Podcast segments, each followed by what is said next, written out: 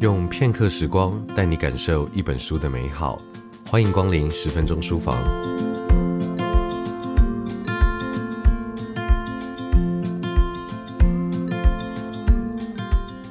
你会不会担心自己可以提供给孩子的总是不够好又不够多？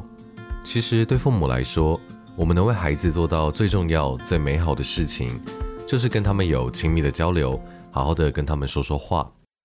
对于父母来说，也许很难想象，无论是贫穷或者是富有，跟孩子之间有正向的亲子对话，其实就是孕育并且促进孩子大脑发展的关键。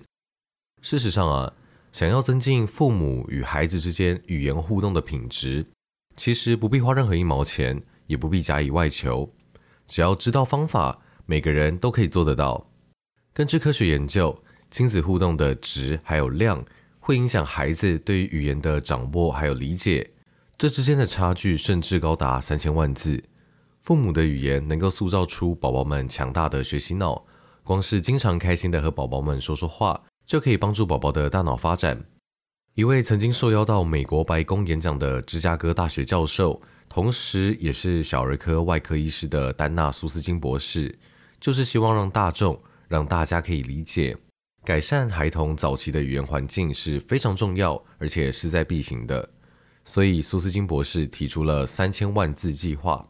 苏斯金博士指出，我们的说话方式对于正在成长中的孩子是深具影响力的。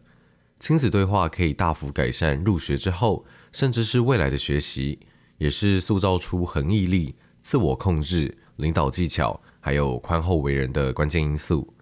那么，我们到底该怎么跟孩子们好好说话呢？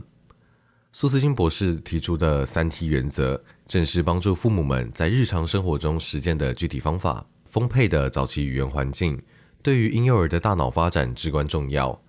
那么，该如何帮助家长创造良好的语言环境？又该如何让孩子获得最大的收益呢？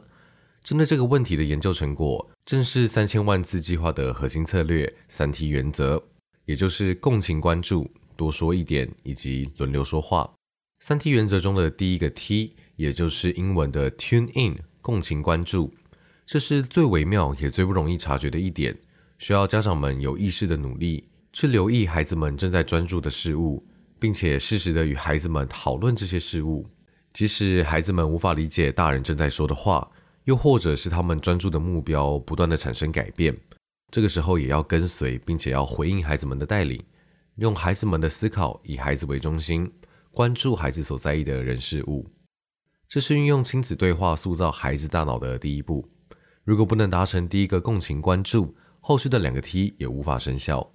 这是因为孩子大脑中的执行功能尚未发展完全，他们只能对自己感兴趣的活动保持专注。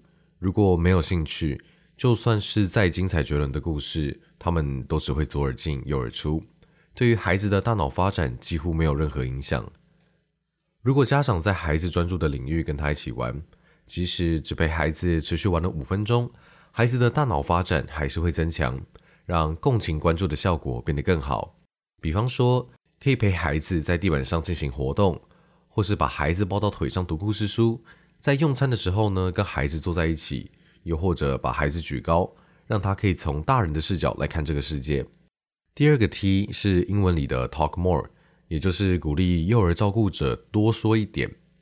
这里指的不只是说话的数量，更重要的是话语的类型，还有说出来的方式。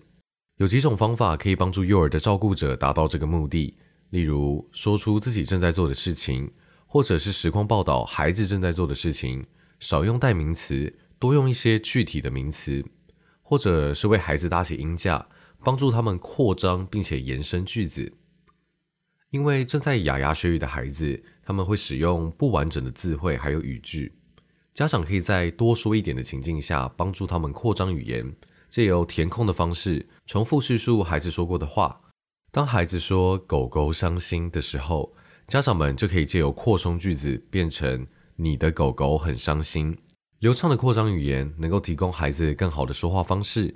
也可以避免纠正所带来的负面影响，或者是在做家事的时候，你可以叙述你手上正在做的事情。或许在旁人看来，你会像是个疯子一样在自言自语，但是这些却是让小孩被语言环绕的一种方式。这不仅能增加孩子的词汇量，也可以让孩子理解语言还有行为之间的关系。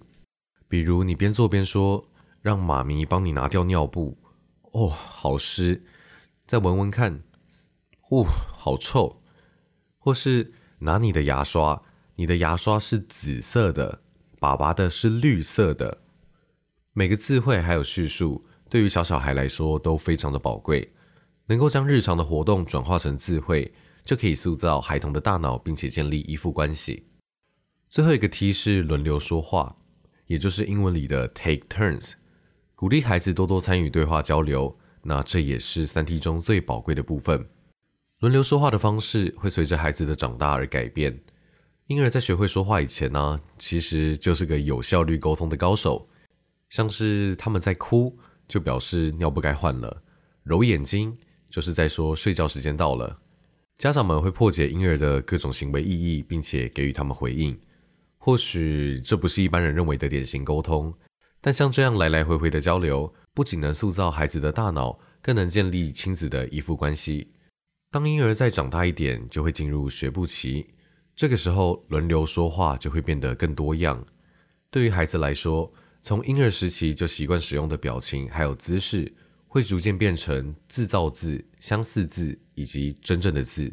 这个阶段特别重要的是，家长要去回应这些讯息，然后耐心的等待孩子回答，要容许孩子有多一点的时间回忆这些字汇，以及多问一些开放式的问题。那这就是一种可行的方式。小小孩也很擅长打开话匣子，简单的询问他们怎么做，或是为什么。就可以让孩子们用天马行空的想法还有概念来回答，因为开放式的问句，他没有办法只用点头或者是只用手指就可以回答。这个时候，孩子就可以透过怎么做，还有为什么来展开思考过程，最终呢，就可以学习到解决问题的技巧。婴儿的大脑是持续施工中的作品，婴儿也不是生来就聪明，而是透过积极正向的亲子对话来让他们变得聪明。处在与三 C 用品有大量接触互动的数位时代，我们在养儿育女的时候，更不能忽略父母语言的力量。以上内容出自《父母的语言三千万字》，给孩子更优质的学习型大脑，由亲子天下出版。